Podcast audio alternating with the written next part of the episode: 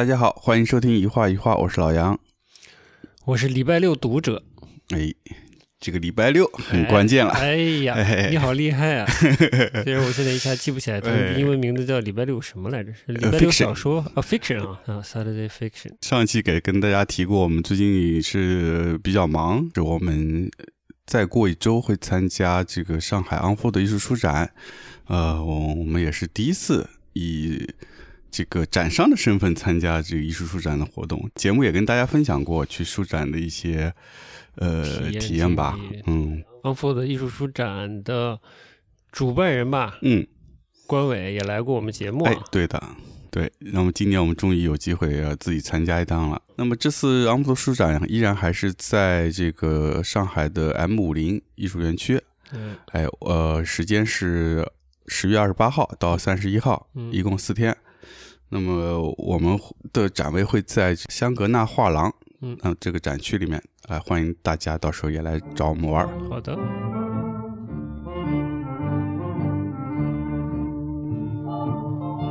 那我们就进入今天的正题，好的。我们先说这个音乐呗。这个音乐，哎，这个音乐，这音乐就很契合今天的主题。这是我在网易上面一个有娄烨名字的歌单里面找到的，嗯。是应该他的电影里应该用过，嗯。但我不知道是哪一部，因为我没看过《紫蝴蝶》，嗯。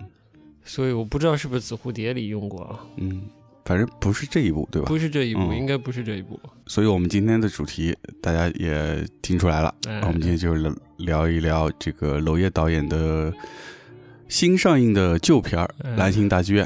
哎呦，挺会说的，哎呀，长大了，没错，这本来是二零一九年的电影，哎，哎，是二零一八年就拍完了，好像一九年参加的威尼斯吧？啊，一九年参加威尼斯嗯是吧？哎，嗯一本来定的是一九年的十二月的七号，也是一个礼拜六上映，他就嗯，也想跟剧情有所呼应。对嗯，其实这个片子层次非常的复杂，太复杂了。嗯，嗯，想细看的话还挺复杂的。嗯嗯，那么就一点一点说好了。好嘞。嗯，那刚才讲到哪儿？就是它是一个新上映的旧电影，对吧？嗯，拖了两年，终于上映了。是的。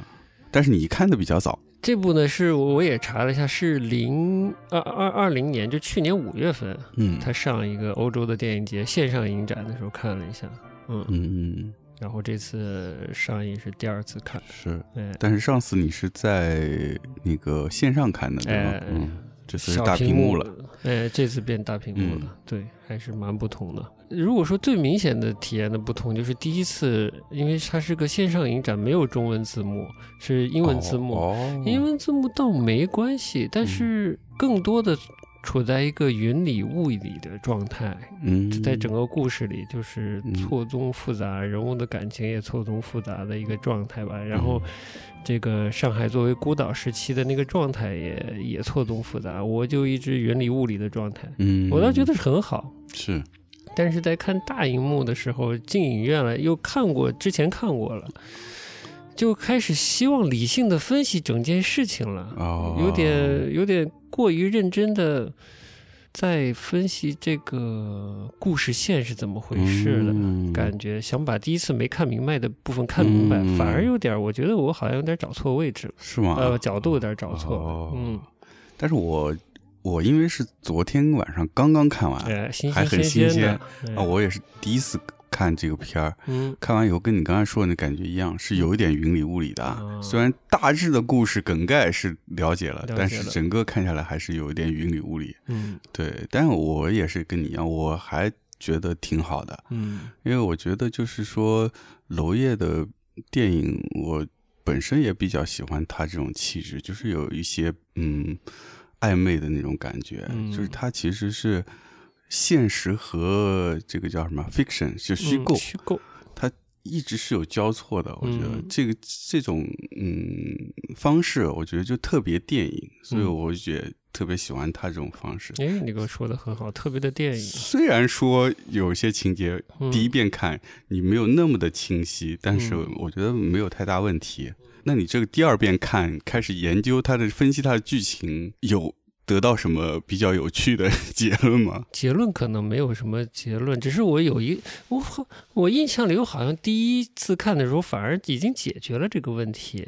要剧透吗？要跟大家提一下，会有剧透吗？啊，对，这有很重要的剧透可能。嗯就这个人物的选择，嗯就最重要的这个人物，这个女明星，呃，巩俐演的这个角色，嗯在她就什么叫真实身份？就我觉得很有趣，它里面有很多身份嘛。对，如果放在一个传统的谍战电影里面，肯定会说他间谍这个身份是所谓他的真实身份。嗯但在娄烨这他这样做作者导演他的作品里，虽然牵扯到很重的呃战争背景下的这种间谍活动，嗯，这个人物又有间谍的身份，但我们就很难说这个人的真实身份。所谓的真实身份是间谍，对吧？对，嗯，但是这确实他是他的很重要的身份之一。嗯然后在他这项工作的最后一次任务的选择上，嗯为什么做出了那个选择？我有点觉得自己历史知识不够的。但我回想我第一次看的时候，我对他这个选择，嗯他肯定是比较复杂多层次的，包括对既是父亲又是上线领导的人物的 关系的这些方面的错综复杂的原因之一。嗯但其实有一个原因是包括他的中国人的身份的，嗯，包括这个国家命运这个方面的。是说直白点，就是他没有把真正的他获得情报，获得的情报告诉嗯这个盟军方面的他的上线，也是他的嗯养父。我记得原因就是说，没有告诉对方呢，对方就不会积主动积极及时的制止日军对呃珍珠港，对吧？对珍珠港，对珍珍珠港的偷袭，对。这样会将美国拉入战争，是。就是大战会全面的爆发，嗯。会拖相当于拖日军的后腿，是，嗯，让更多对中国有利的力量卷入这场战争，嗯，这样会帮助中国。对，我当时的理解，呃这是一方面，嗯，但我觉得这，嗯，就是他如何做这个抉择，就是他对结果的选择这个层面上，他想导致什么什么样的结果？嗯。呃，我我好像有有这个印象，我我这方面倒是也有也有想过一点，就是因为他本身从这个片子一开始就就提了一个所谓孤岛这个概念，嗯当时是日本已经入侵了嘛，嗯但是只有法租界和英租界嗯，是没有被侵占的，对，所以那会儿法租界和英租界实际上就相当于是一个孤岛。孤岛是不是还有公共租界？不记得了。公租界不记得了，嗯然后大概是意思，然后一直到影片的最后又提到是说，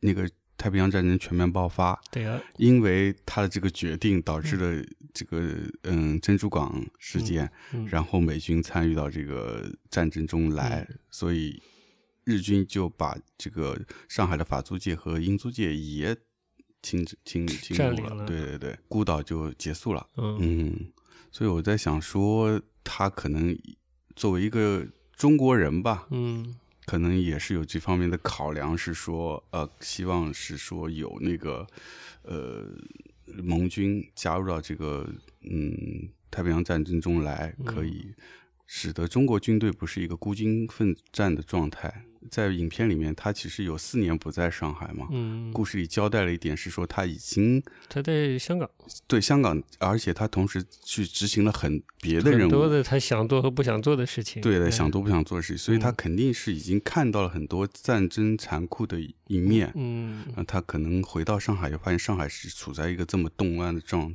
状态，嗯可能他也是作为一个中国人，他有这方面的心吧。嗯嗯，当然，就像你说，我觉得这个选择肯定是很复杂的，我觉得肯定不止这一层意思，嗯所以我一直呃我也还也还没回味过来。嗯包括你说的他的这个养父这层关系，我觉得也很重要。嗯包括他做这个决定，可能也是对养父的一种一种反抗，或者是可能也不仅仅是反抗，嗯也有对养父的这种关系的一些不确定的一些嗯情感嗯因素在里面。嗯，嗯，反正挺复杂的。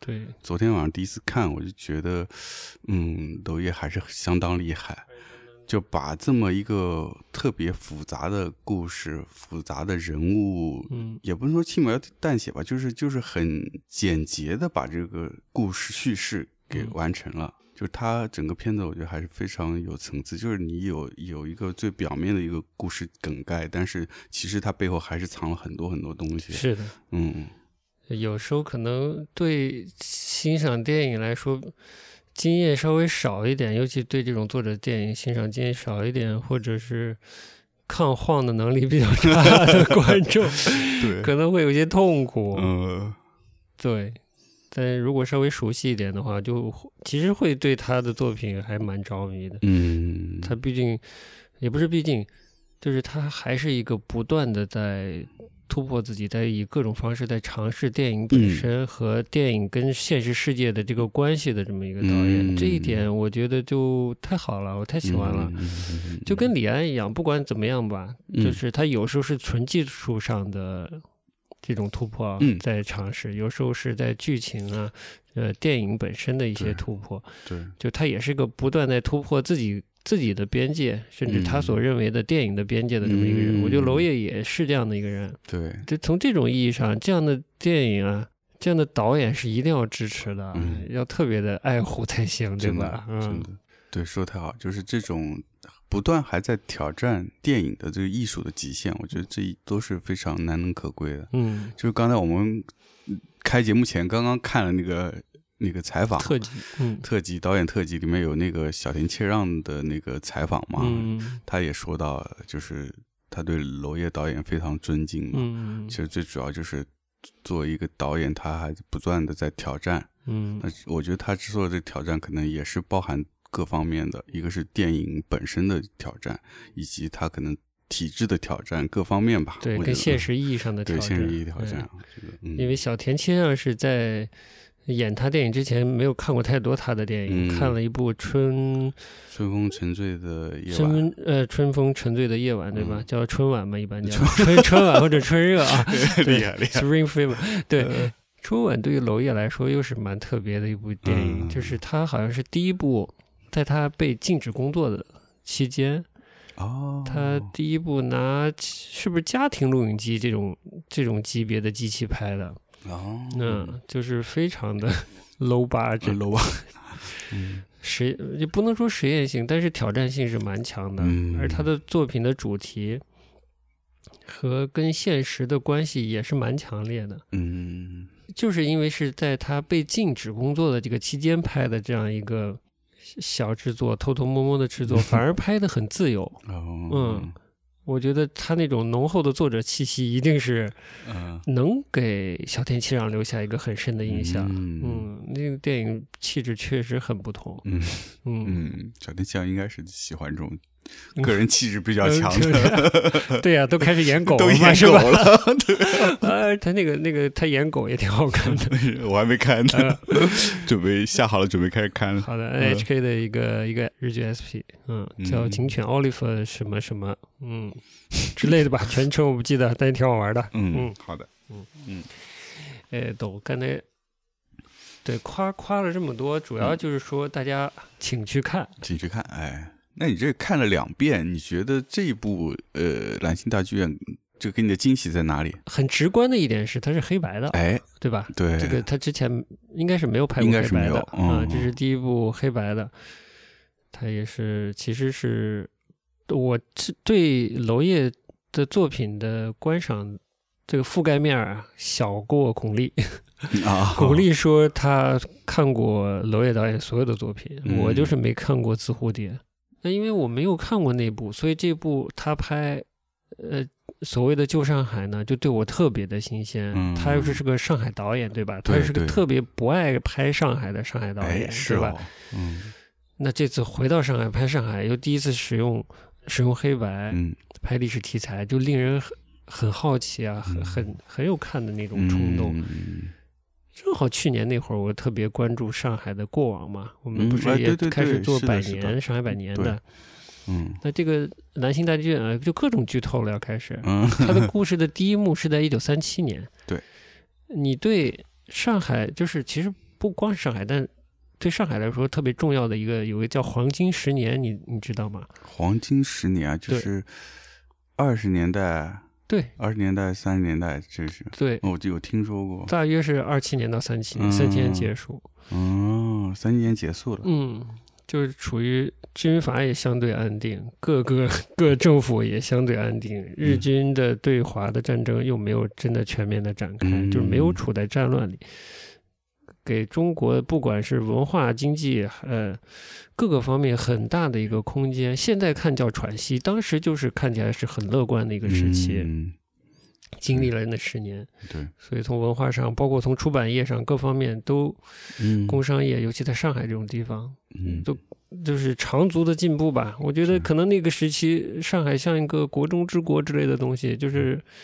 发展的很快，对，是一个非常不中国的中国了，走的也很快，哎享受了这个十，享受了这十年。是。嗯，其实我想说，就是我昨天从这个整个片子看完，嗯。我也知道它是是这个嗯关于老上海的故事，嗯，然后三七年，然后到四一年，对的，四年。然后这么一个嗯历史时期的故事，嗯，但是我整个片看下来就觉得没有很老上海的感觉，他刻意的有回避符号，就像他回避这个类型片，或者甚至他也回避了所谓的黑色电影，就这种那种类型黑色电影那种嗯啊，他对都是放下的。对比度不高，嗯。对比度不高就使得它整个画面是一一种灰调子，嗯。然，后灰蒙蒙的，灰蒙蒙。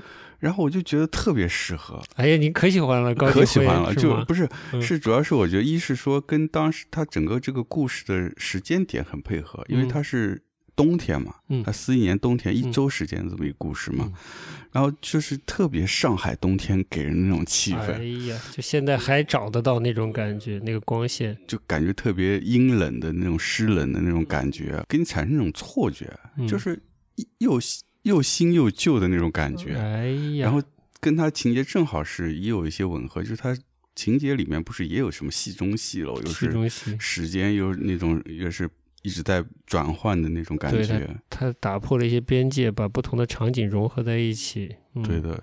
我就觉得，所以这个黑白我觉得用的好是用在这儿，而不是说它真的是去还原一个老上海的那种。对，这就是跟他在拍这样一个所谓的历史题材的时候，他他有一种文艺作品的历史观吧，甚至就可以说他的史观。嗯，他娄烨本身的史观就是所有的现在在描述的历史，其实都是给现在的。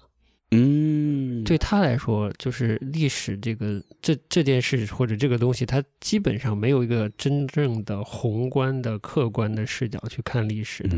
就所有二零一九年，他当时拍的二零一九年的历史，其实都是给二零一九年的那真的他电影已经完全把他的观点给 表现出来了。表现出来了。嗯对，，特别刚才我们不是看了一个那个他给北影做的一个那个呃预告片嘛，啊，预告片不是几个演员在现实的当下的上海场的蓝星景里嘛，，嗯，完全没有违和感。他对服装指导的要求就是，这即便是那个年代的服装，也请搭出在现在的上海穿出来不奇怪的服装。嗯嗯，原来如此，怪不得。哎，我们就是稍微说两句晃动的摄像风格。这个晃动的摄像风格呀，它在拍摄现场给给予这个演员的空间之大，好像是已经是有名的了。所以在采访他的时候，他是呃别人会说你这个是不是一个演员中心的一个拍摄方式之类的。他说是一个记录中心的，以记录为中心的。嗯就是你再加上我们刚才看了一些特辑，嗯嗯，呃，和这访谈，嗯就是说，他虽然给演员的空间是很大的，但不代表他不会去要求演员。他可以一个片子不是一个一个 take 拍拍十遍二十遍，对吧？王家卫似的，就他还是会要他想要到的那个东西，就是你演员尽情发挥，但是你得嗯发挥到我想要的那个东西。甚至是超出我想象的东西。其实更难，我觉得对演员来说嗯，因为演员其实不知道导演真正要什么，所以嗯他只能以各种自呃角度去试挖掘演员对这个角色的表现，嗯，或者说所谓阐述的能力、表现的能力，对吧？更多的理解力和创造力揉杂在一起的，这是掏空自己的过程。嗯，像《风雨云》里面带来的是什么呢？好像井柏然演完了以后抑郁了一段时间。哦哟，演员中心主义，或者就是以演员为中心的一种拍摄方式，他自己说是以以记录为中心的方式。让我想起了我前一阵子看了徐浩峰，就是师傅这个电影的导演，他的一个访谈。嗯、他就他也是科班儿的，呃，也是北京电影学院的，呃，我忘记是学导演还是编剧了。但他比，嗯所以他觉得他是第六代后面的那一代，他不是第六代啊。哦但是他从他的所了解的，呃，就是从他以他所了解到的和他的观察来看，北京电影学院有很很深的这个纪实传统，嗯哦，在电影美学上很重，是不是叫巴赞啊？它有一个很强的纪实传统，包括这个电影表现啊。从文学性来说，就是非常重这个俄罗斯的一些嗯文学体系下面，就是很重文学是人学这这样的，然后也是很重纪实的。嗯所以第五代本来他们的修养是很重纪实的。这里又有个我不知道是不是可以称作互文的东西，就是巩俐演过第五代导演，呃我们都知道国师的一些电影嘛，对吧？最著名的之一《秋菊打官司》，那就是非常带有纪实色彩的一个伪纪实电影嘛。从许浩峰的这个描述来说，就非常好的体现了，其实他们真正在科班里学到的东西是这个。至于哦。后来这些导演，包括陈凯歌，他们开始以一种呃大场面、宏大叙事，嗯嗯。呃中国风，嗯。我不知道是不是现在说中国风合适啊之类的，嗯，未必严谨啊之类的这种风格在世在世界上知名，或者创造这种商业上的成功，但其实他们的底子是这个。嗯，第六代到第六代底子还是这个，还是这个，哎，嗯所以才嗯，包括王小帅，嗯，包括其实贾樟柯也不算，哎，也算，所以包括娄烨，他的他有很重的纪实色彩，是跟他的科班训练也是脱不开关系的。嗯他这个晃是科班晃出来的，科班就晃 了，对当然跟那个跟他御用的摄影师曾健很有关系。嗯，观众对抖会比较敏感的观众，他就很难欣赏了，很难欣赏嗯，会生理上会有会不太舒服。嗯对，哎，刚才怎么说到抖的？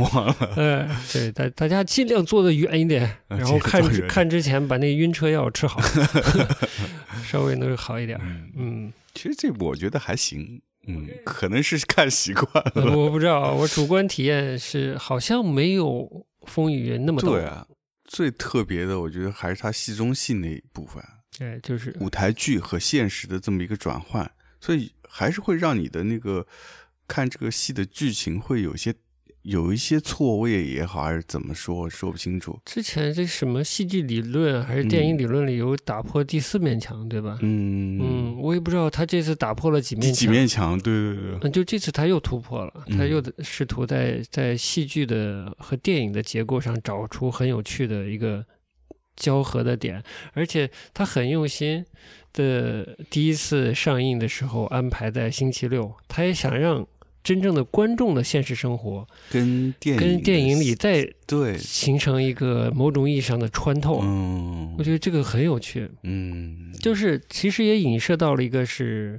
影射到了一个叫什么真实什么假，是对，然后什么时候是在演，什么时候不在演，嗯。谁是演员？其实，在演员的设置上，他也很下心思。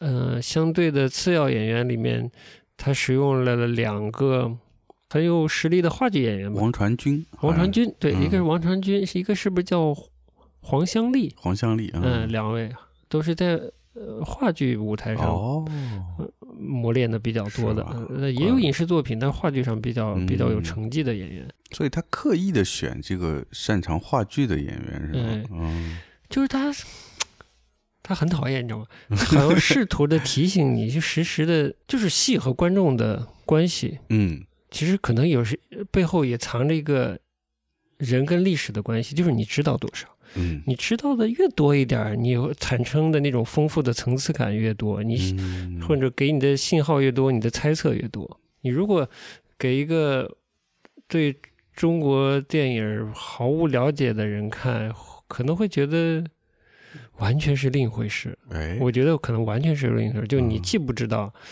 娄烨是谁，也不知道巩俐是谁，甚至这个呃话剧演员就不说了，然后嗯。巧天接让这些人你也都不知道，你在看的时候可能就哎。完全是另一回事了。这的确是啊，我觉得就是他他在拿捏，呃，就实际的这个人物的属性跟观众之间的关系和角色之间关系，我觉得，嗯。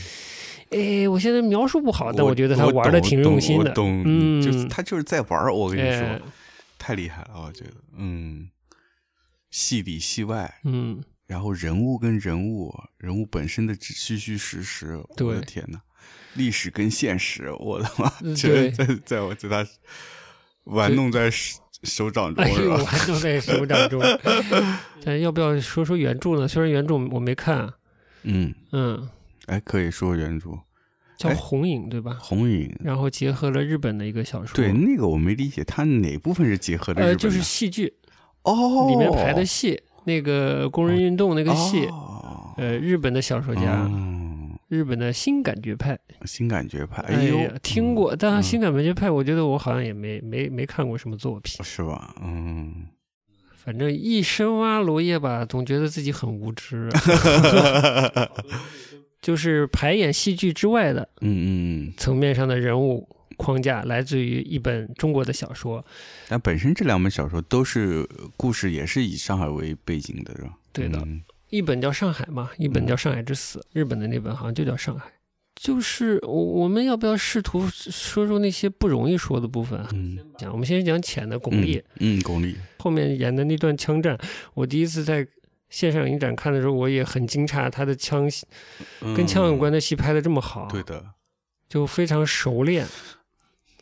这其实不容易。然后在访谈里，他说他那把我编号忘记，那把手枪重量一公斤，这么重啊？嗯，然后打的时候后坐力也不小，有两个保安员陪着他的，就是这枪不能流出去的呀，嗯，反正这段枪战演的真的是不错，是吧？嗯我真希望我第一次看是在大荧幕上看，哦我在小荧幕看过了真烦，呃哎呀，呃，真实和表演这件事情，就是包括赵又廷在里头说，我我只是个棋子是吧？我只是个棋子，我觉得这是其实有点点题，嗯，你至少点了一部分的题点，了一部分，嗯包括巩俐的在里面的多重的角色，包括巩俐在戏剧之外接受访谈的时候，我觉得又跟电影发生了关系。哦，他在接受完一个访谈之后，他最后有有着重的强调一下，说我们要牢记历史，历史是不可篡改的之类的事情。我觉得就跟电影发发生互文了，嗯，我就不深说了。嗯嗯，但我在大荧幕上看，我真的还也不算不尊重吧，就巩俐的这张面孔啊，给我的感觉也挺复杂的。嗯他有那种多层次的感觉，就是嗯明星的感觉，也有那种在特殊时期特殊角色的那种无奈，也有，嗯，甚至很被动，也有。嗯，而且他那个年龄，他的那个年龄让我很难讲。就比我年长上了一些年龄的人，他又是又是一个明星，然后又在一角色很矛盾嘛，一个一个大明星，一个一个间谍。这个明星这个角色本来就很矛盾，他看上看起来有时候很强势，又还有时候又像是小报记者被小报记者鱼肉的一个、一个人物。嗯，对，他作为一个明扮演明星的一个呃间谍，就是他的主动的有多少，他的被动有多少。嗯他在被动被要求的情况下，他又发挥多少的主动来做一件事情。然后他本身又是个演，就是你知道的一个家喻户晓的一个演员，他在演这个戏的时候，那个味道很复合，嗯我现在说不清。是啊，就是他戏里，他不断的在穿透这个戏，但又又建立了一个人物，又在穿透这个荧幕，嗯嗯，好像在诉说一个明星，我不知道，嗯，呃，有点有有点复杂，然后你又又觉得他特别真实的一个人，就是是。明星也是人嘛，对，有有时候你又想可怜他，有时候好像又有点爱上他，有时候又一可能有的时候有点嫌弃啥，我我说不清，嗯，哎，你这么说，我觉得他选巩俐也是有这个用意。他一定的，嗯。对，因为巩俐已经是一个家喻户晓、不能再户晓的这个明星了，可能各个年龄层的观众都认识。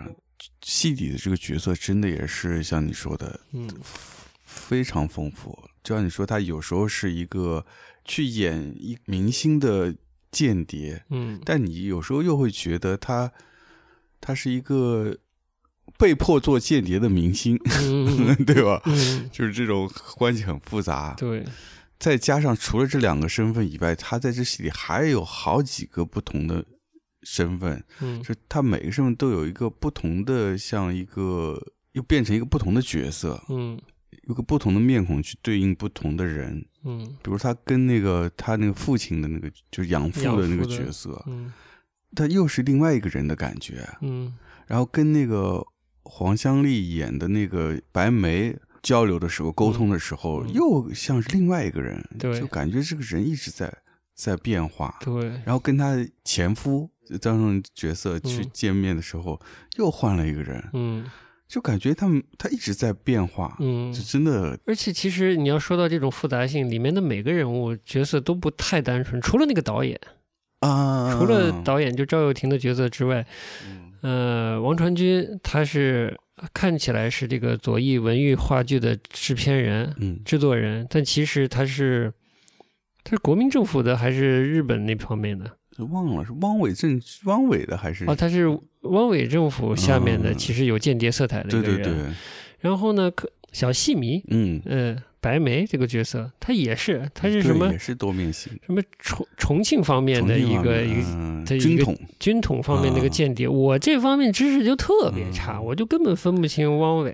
然后军统，就是这嗯。几个势力是怎么形成的，分别管辖了哪里，嗯，在这个时期的时候是怎样勾心斗角，而且最惨的是，我每次看完了我会忘掉，嗯，我看完了 《色戒》我就去看，呃看完我就忘我理解得光光的。看了就忘。这里每个人都在演，对，我觉得包括那个导演，导演都有一点双重身份，就他其实是一，就是他表面上是一个话剧导演嘛，哎但但其实我觉得片中隐约透露他是一个比较左翼的这么一个，你说太好了青年，你说嗯太好了。虽然有人说选了赵又廷，是嗯不是？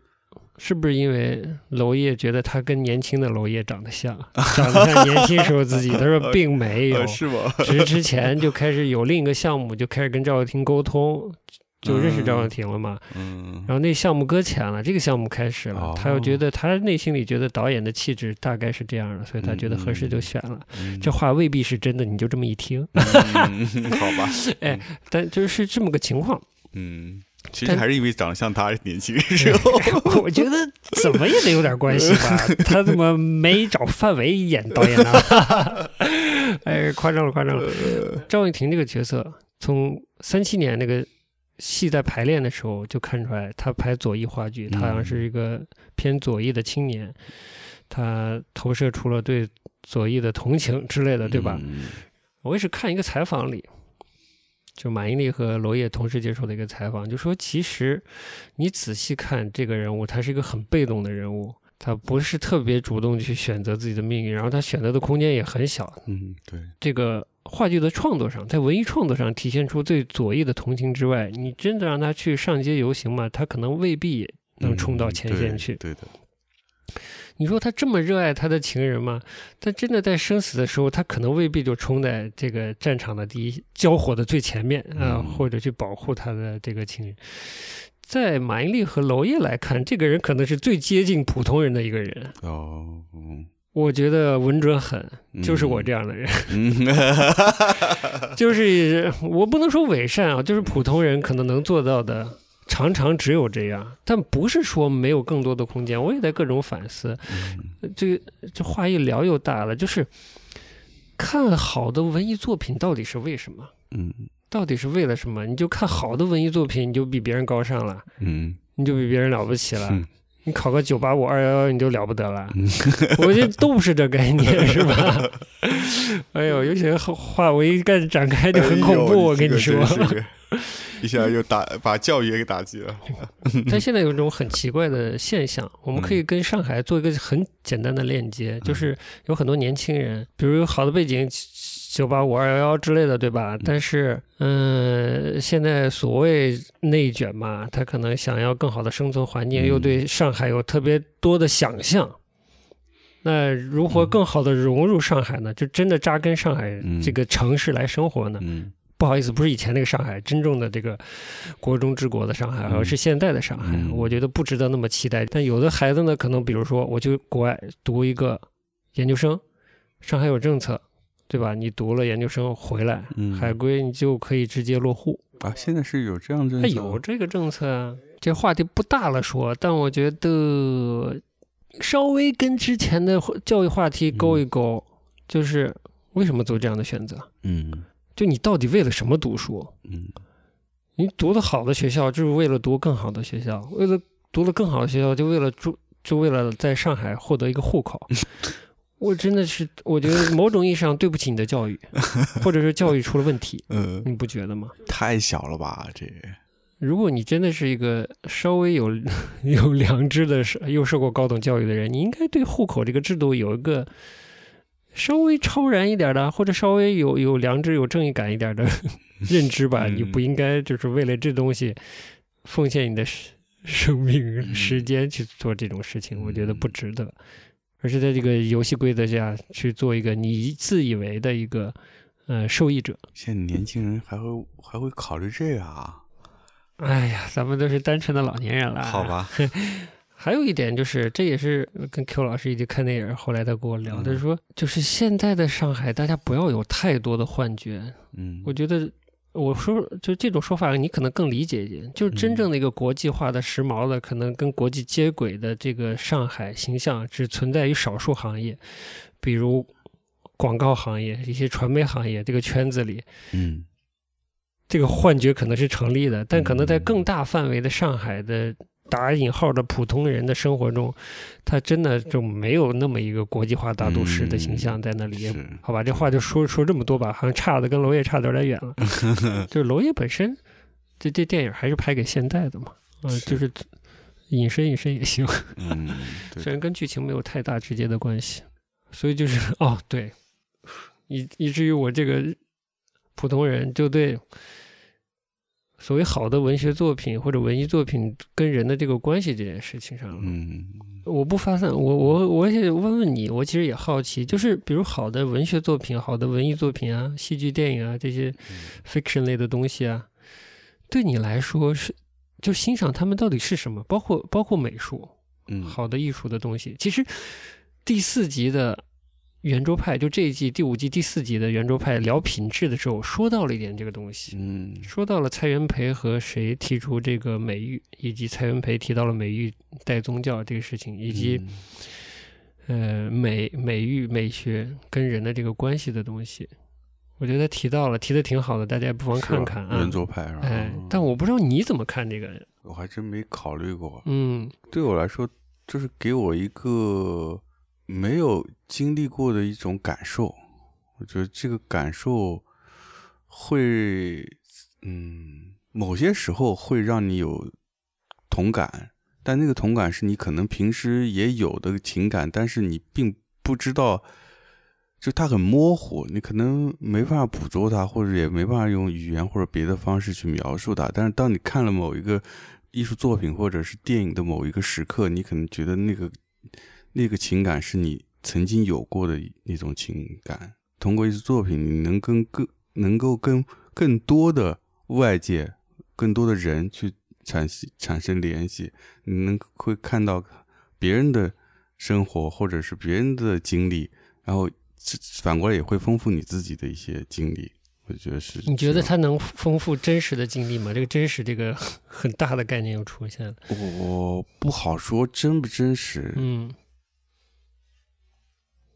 但是至少你在看这个文艺作品的那个当下，你被这个作品去，无论是感动了还是被震惊了，那个情绪它是真实的，在那一瞬间是真实的。对我来说啊，我也仔细想过，我为什么要去对艺术啊、对文学、啊、对电影啊、嗯对这些文艺类的东西感兴趣？它到底给我带来的是什么？嗯就它能代代替真实的感受、真实的体验、真实的经验吗？嗯就它的意义是什么？我这对我来说，它不能代替真实的体验，嗯但它能带来一种接近真实体验的那种情感上的东西。嗯然后它在提示，就是对人人性、人的敏感度，呃，是一种帮助人打磨自己的一个过程。嗯就是在各种虚构的经验中，你在不断的这种虚构的经验中，你在检视自己，然后把自己拿出来放到那个情境上。如果你能能 能代入的话啊，嗯你来检视自己到底是个怎么样的人，嗯嗯，或者有几个面。但我觉得他他一定不能代替真实的经验真，实的经验，哎嗯，但是在这种虚拟的情境下，你跟自己对话啊，嗯嗯我觉得是有意义的。嗯嗯，是能不断的确认你是谁的。其实，你拿你拿不同的人的命运去跟他带入不同的情境去带入，然后你再嗯跟自己，如果能做到的话，你再跟自己做一个问答。那这其中也有一些，也是一些很美好的审美体验，或者很痛苦的审美体验，对吧？这种也是这部分，我觉得也很无价的一部分。嗯，嗯。是属于不同类型的艺术文艺作品它特有的特质。嗯，不管是在观影的时候，还是在阅读的时候，对吧？对。还是在看美术作品的时候，嗯，呃，它各有各特质，不可替代。对的，啊、嗯。但就是在这个阅读的过程中，你和你自己发生的那些东西，嗯。嗯，对自己的一个确认，甚至是一个塑造和和打磨的一个过程。对，对，我觉得打磨是说的蛮好的。嗯观看这作品，它也是一个不断去磨练的一个过程，或者不断去积累。你只有慢慢慢慢积累以后，自己也是在变得更丰富，嗯，然后或者说你的敏感度也变得越来越高。那你能接受到的信息，或者像你说的，把自己投射到这个作品中，或把自己放进这个作品中的这个能力也会提升。那你嗯获的东西又又会不断的增加，你能感受自己在有一个变化，是一个内在的变化。我觉得嗯这个是还蛮珍贵的一种体验。嗯，就文艺作品很重要，就是观者的知识各方面的水平嗯跟创作者的水平的一个呃匹配的程度啊之类的啊，它才会产生美妙的化学作用。我觉得，嗯嗯，这个也是圆桌派里面有聊到的一件事情。嗯哎，所以聊到这儿了，嗯，有个比较难讲的话题了，我觉得就跟是就跟文本啊啥的有关系，可能跟书跟历史这些东西有关系我。觉得还挺有关系的，但是嗯我那书也没看过，然后说实话，历史也不是那么了解。其实里面有个很重要的道具是一本书嘛，哦，对对对，对吧？嗯就是《少年维特的烦恼》，有尼采的题字。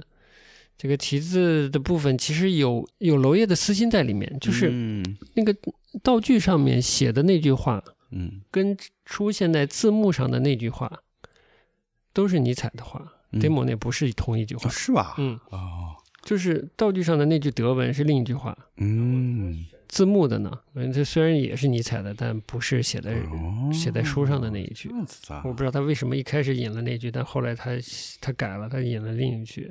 书上写的那一句尼采的话，翻成中文大意是：最终我们爱的是自己的欲望本身，而非欲望对象。是出自于《善恶的彼岸》一书，然后实际的。实际出现字幕上的那一句是说：“期待爱的回报不是爱的要求，而是一种虚荣。嗯”，这也是尼采的话。我那天哦我昨天看完，我也在想这句话跟电影的关系。我连这句话的语法我都我呃，我哎，都有点吃不消，嗯嗯，都吃不透。就期待爱的回报，不是爱的要求，而是一种虚荣。就是应该是期待爱的回报，这个行为并不是爱的，啊，是这样啊，啊是这个意思啊。对，不是爱的欲。它其实这个词它翻的是要求，这词嗯也是欲望，嗯，也可以说是欲望。嗯，对，就期待回报，并不是爱的欲望、欲求，嗯欲，求，嗯而是一种虚荣。而是一种虚啊。是这个意思。哦，OK OK，对，怪不得我我当时看着也是觉得这个语法我有点看不懂，我操。啊，杨老师牛逼！杨老师把 这个德语给我给我们解释了一下啊。哎，嗯，你刚才解释的这句啊，嗯它是最终以中文字母出现的形式，嗯它没有以呃德语的形态出现。嗯但这个中文字幕呢，可能是有点问题的。对就实际想说的就是，嗯，爱本身并不要求回报，就是说的再白点，就是爱是不要求回报的，对，就是要求回报本身是一种虚虚荣，哎，哎，是这样，大概哎这个意思，哎，嗯，好，感谢杨老师。呃再看一下原书上写这句 是啥哎，你要挑战我来。呃，挑战一下吧。看他的这个语法的结构，就是他这段最后就是我们爱的是对这个愿望的一个一个叫什么？这是从句结构。哎，从句结构，对对对，嗯从然后呢？最终是欲望，而不是我们不是我们所爱的期望。就是他肯定这是欲望，嗯否定这是一种这种期望。嗯就是第一句肯定的是欲望，被欲望的是被欲望是被肯定的。嗯第二句虚荣是被肯定的。嗯，书上出现了一句，嗯字幕上出现了一句，嗯被否定的基本都是爱，哎，而被肯定的对象不太一样。啊书上肯定的那个是，呃欲望，书上肯定的是被肯定的是欲望，嗯呃，字幕里肯定的是虚荣，嗯，是这样的一个意思，对不啦？对对，都是尼采的话。对，这个就是很哲学。从语法上有一个肯定的对象，作者想表达的可能是相反的东西。嗯嗯，也许啊，也许那我们就以最终它出现在字幕里的，就是虚荣。你你当时看的时候有留意到吗？留意什么？留意这句话，留意到这句话，很留意到这句话，因为我嗯看这片就觉得，从前面也也提到了，到最后那个呃女主角这个养父，嗯，最后把她扔在那个垃圾垃圾站、垃垃圾桶，旁边，对旁边，嗯他还特地看了一眼，就肯定是这个挺重要的一一一句话，嗯但是读了半天，因为字幕挺快的，嗯一下子哎读了半天，哎怎么读不顺呢？嗯。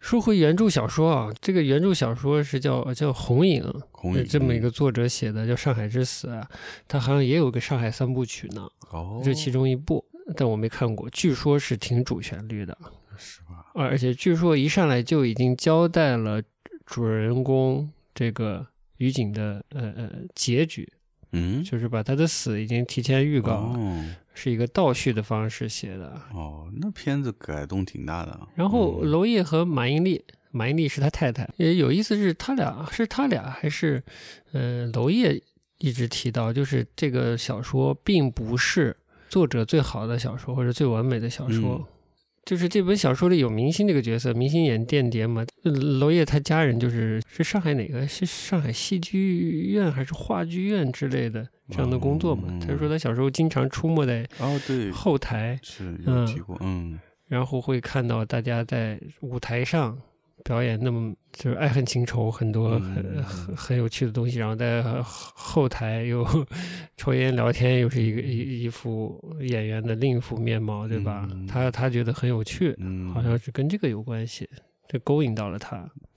但这个星期六它是有特指的，嗯这这这这跟他跟上海的关系有点复杂。这一一嗯层是一层是他呃家庭的关系，一层是这个所谓星期六派，嗯，就是鸳鸯蝴蝶派要这个蝴蝶派这个文文学流派。啊。呃一哦，听说我是上海的当时的一个文学流派，哎呦，你太懂了！我、嗯我听也听过，但我其实不太了解是怎么来的。嗯他其实当时、我也只有听过一耳朵。哎，是因为有个叫《星期六》的刊物，哦，刊载的可能偏这一类的文学作品多，嗯就也被称为星期六派了。嗯，他好像是跟民国初年的这个所谓鸳鸯蝴蝶派，还是新鸳鸯蝴蝶派。嗯，呃这新鸯蝴蝶梦有听过，OK，好吧，就鸳鸯蝴蝶派这个小说，这这种这类文体嗯，有衔接，但我不知道，我确实看的不多。哎，说大一点吧，就是这挑动了，我觉得挑动了两个创作者，就是嗯。他和他太太，对，呃，嗯。以上海为标志的这样一个城市，衔接西方、衔接现代性这件事嗯，的一个呃挖掘和表现的欲望，嗯。这是一个一个方面啊，这是蛮重要的一个方面。嗯呃我从访谈里看，感觉他觉得这个东西是断掉了，嗯，是在四九年后被否定的，可能不都不是呃不是四九年后，四九年前在有左翼的时候就被否定的一个东西。嗯然后四九年后就更否定，就完全没有这种东西了嘛。这种类似于《靡靡之音》的小说吧，可能可以这么称称之为啊，就没有了。但他觉得，嗯，这这个文学系统或者流派代表了中国逐渐走入现代性的嗯。呃一个方面。嗯。但是我不是之前看刘凡的书嘛，刘凡又也是讲上摩登上海嘛，对。哎，叫上海摩登还是摩登上上海摩登吧？嗯。然后讲了很多关于上海跟现代性之间的关系嘛，也讲了蛮多的作者，我不是还买了一些小说嘛，对。对但是里面可能只有一个人周寿确是比较确定的是被拉入了所谓的新西流派或者鸳鸯蝴蝶派的作者，其他刘凡比较多提到的呢，呃，并没有被拉入到这里。哦，但我大概能感受到那个东西，嗯嗯。就是已经，我觉得就是已经国中之国的上海，就是经，哎，那就我的印象啊很呃只看过很少的一点儿的，就是黄金十年中的国中之国的现代的、现代提前现代起来的上海的那些生活方式的东西。嗯。那些大学生、那些大班、那些想创业者、那些创业失败者、那些关于进城的人的故事嗯之类的这些的啊，而且他们的爱情，他们的呃这种城都市生活的琐碎，啊嗯上班族，呃，买杂志跟邻里的关系、跟老公的关系，比如是描写女性的话，嗯，嗯我觉得那个时期的小说蛮多女性为主角的啊哦，但我真的是读的蛮少的。嗯所以这个小说一它的背景设定很好，呃，接上了一些鸳鸯蝴蝶派的那个时期的一些特征。我不知道怎么说好，可能我等我找到那个那个访谈的链接丢在 show notes 里面。啊就这一段，他觉得是有意义的，嗯他觉得这些东西被打断了。嗯如果说的再大一点，没有后面的大的变革、文革这些东西，中国的从呃市民消费的文化的形态会蛮不同的。他说嗯那个当时已经是蛮成，已经蛮成立的一种都市文化、嗯现代性的都市文化都市东西文化了。对，嗯，包括刘凡水当时也有订，已经订杂志啊，绝对吧？订报纸啊，那报纸杂志很多的。嗯不转那么大弯儿的话，现在的整个中国的文化里或者市民文化里，可能会少很多不时跳出来的阶级斗争的影子啊，这样的影子那样的影子，批过于过度批判性的或过度呃缺少思考的占意识形态对的那些东西来侵扰你的文化生活的那种嗯、一种简单的纯粹的欣赏的那种东西。嗯我猜测可能里面有这种意图。嗯，多少应该是有。所以他特特别重视礼拜六这件事情，嗯，但这个梗太深了啊，一般年轻人，一般年轻人嗯没有那么了解这个百年前的文化文学，嗯我觉得对星期六派可能不会有那么强烈的马上建立这个认识，嗯嗯，就即便他成功的在礼拜六上映了，嗯这个现实跟呃剧中的时间可能打破了，但是在文化意义上的这个这个链接，不知道能不能建立起来。挺难的。包括你你提到的，就是不同场景的那种呃平行剪接，呃，好像打破了空间的感觉。嗯，在电影这件事的表现上，我觉得很厉害的一点，不是说他真的一镜到底有多厉害，而是他在戏中戏打破戏中戏的这个、嗯这个关系上，哎，很有趣。是，我是觉得我不断的被在嗯某种意义在被提醒，就是大家所处的这个时代，嗯就就大家所处的现实，可能都没有大家自以为的那么真实，嗯，这是我我的感受。嗯，就是你觉得他是戏，你是真的坐影院里在看。啊，我同意，我的嗯感受也是，就是觉得你好像是你现在所处的这个现实，它是不是就是个电影？这我觉得啊，他很巧妙的把一个史观带进来了。嗯 呃，这个不不好多说，不在我能力之外，但他是我觉得是有质疑的。嗯，对历史观里，就什么是真实啊？你，呃，对那里正演的真实和你以为你正在经验的真实，哪个是更真实的真实，是吧？哎呦，这话好绕。嗯，对但我觉得好像有这层关系。有有，包括我，我转了一篇有一点在维护娄烨的、呃、影评吧，就说他说到其中的一部分，他在结构上的运用嘛，就是台上在演演戏，嗯是一个戏中戏正在演，然后戏中戏外就是故事本体正在发生枪战，然后那个戏中的观众听到了戏戏台背后传来的枪声，不知道是真是假，嗯是戏里要打还还是戏院嗯里真在打，嗯，直到枪射向了。观众席，大家知道啊，真的要嗯是来打我了，我可能也要挂掉了，是吧？嗯。我我可能要被枪打中的时候，我觉得那个很奇妙哎，嗯，嗯，对，我觉得嗯，细细就观察到这个细节的人很敏感也很好。用娄烨的话说，就是其实整部戏就是说，呃，是是表现了人在一种长久的高压的意志的状态下，最后最后走向嗯不受控制的一个状态。嗯呃，我不知，因为访谈看太多了，我不知道哪个是真的更接近他想表达的。嗯但这个描述呢，让我想起来很多他其他的电影，嗯比如《颐和园》，比如什么的，嗯，比如《风雨云》，啊是，很多都是在表现人受到这样或者那样的压抑，嗯很久以后最后爆发了，就形成一个不可控制的状态，嗯走向糟糕的状态，甚至是。嗯而那个书很有象征意义的。嗯啊，那本书被扔掉了嗯啊，你你有读出什么吗？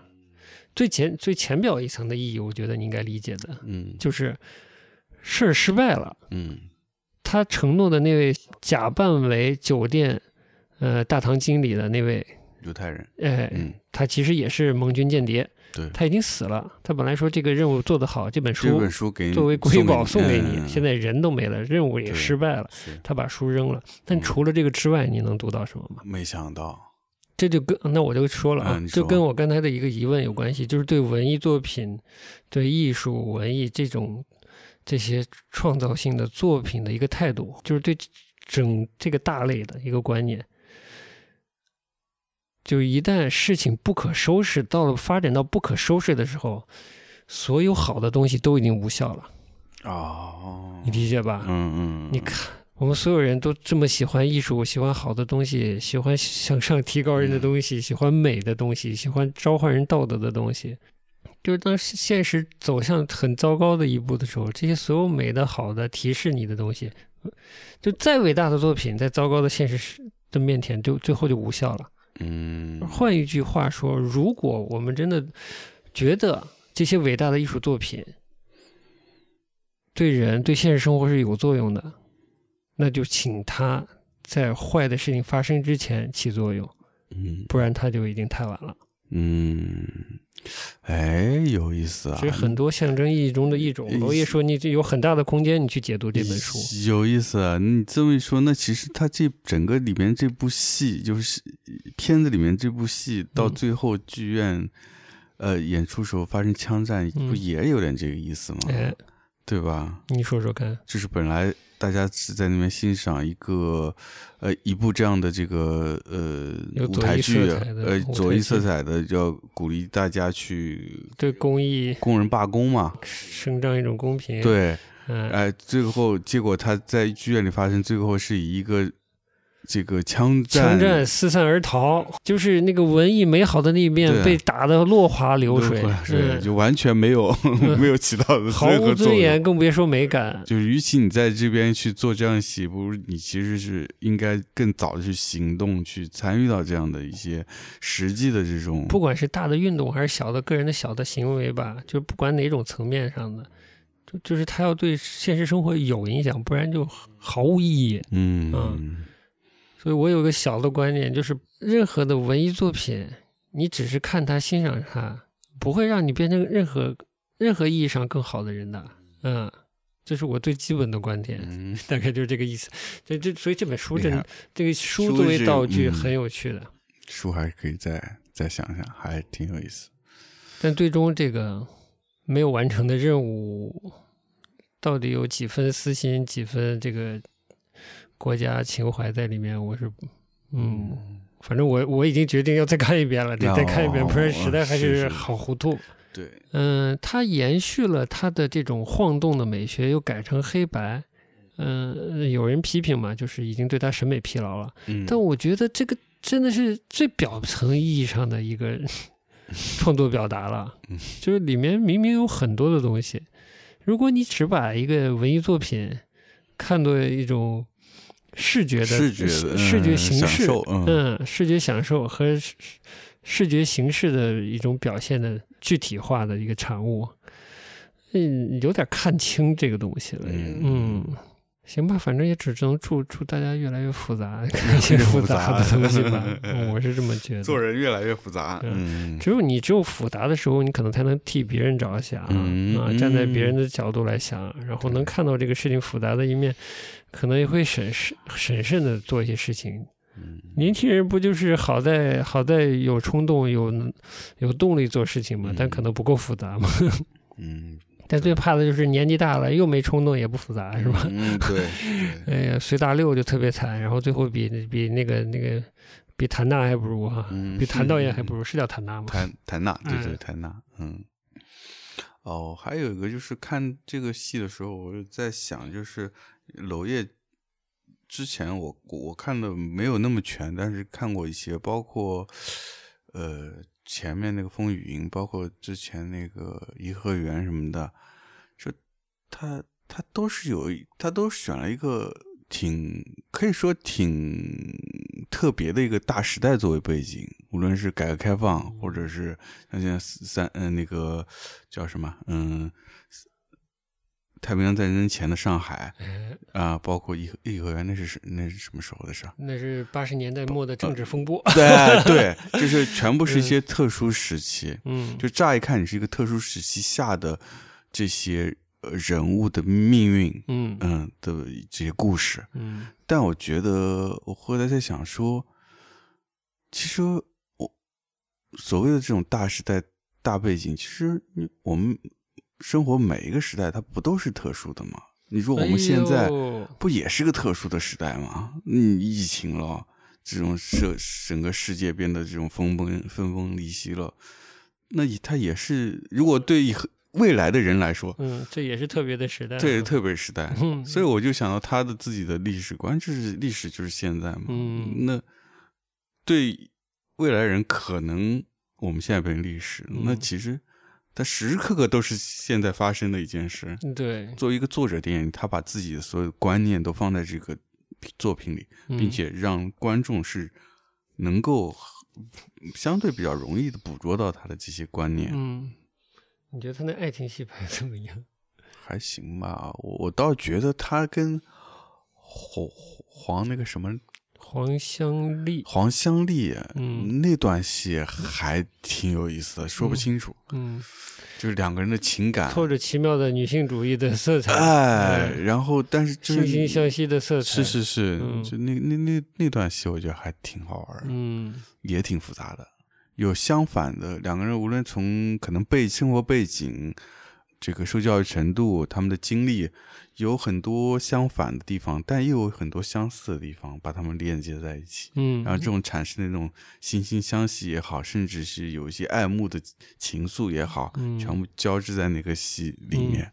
哎，但你怎么看出来他们这个这个呃，在受教育程度上也有有相反差的？你是觉得明星受教育少，那个对啊，黄香丽演的角色，她嗯上来说她是燕京大学上过，哎然后在日本留学的。对对，然后这个呃巩俐演这个角色呢，她从小是在孤儿院长大的嘛，哦然后被领走以后呢，她是作为一个类似于，我觉得看看这个片子看上去像是，嗯，他的养父把他接走以后，就是把他当一个特务特工在培养的，所以他嗯肯定是是这方面受的另一套教育对，嗯所以到最后那个。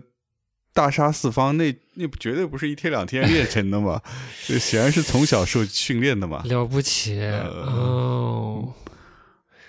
哎，我谢谢你嗯啊，在最后给我交代这个，我没有特别去想他们的那个人生经历的反差。嗯呃虽然有一点啊，他在讲述这方面，就是呃，白眉被被于景下了药以后啊，被催眠以后，在讲自己的一点小故事，但我没有 没想到这种。其实，哎呦，于景其实他的这种特别的身份，他会对别人的故事可能也会感兴趣。嗯，嗯，对对，其其中有有联系的部分，可能也有也有惋惜自己没有经历过这些的部分，这哎呦好复杂，嗯，也不敢想。对 大家去看《五星水军》，你提这个，刚刚你提这个爱情戏，你是觉得他爱情戏怎么？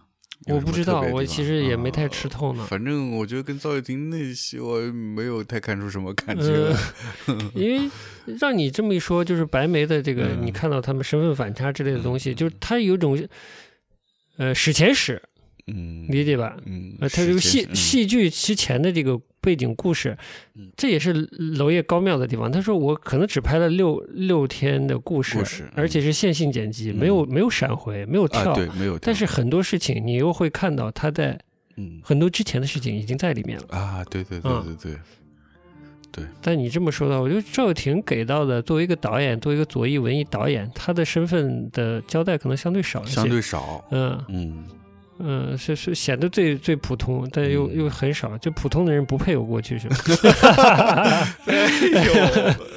你都这么普通了，你还有什么过去？我不知道啊，我这是瞎胡说了。嗯，好的好的，那那、这这能分享的差不多了。差不多了，嗯、有缘分再再看一遍，是想到什么再跟大家聊吧。嗯，对，呃还是希望大家喜欢那种复杂的作品啊。嗯嗯，好样的！今天不不光德德语上，连人物关系上也 也受了教诲呀。是吧？呃，好的，那就这样啦。行，那就这样吧。嗯嗯，反正推荐大家 Saturday Night 去哎看一眼。对对对，刚上线排片应该还蛮哎，对，多的。刚刚上线，十五号上线的。嗯哎，大家不要错过啊。嗯嗯，，没错。好的，那今天节目到这儿呗。好，嗯，下次节目见，拜拜。拜拜。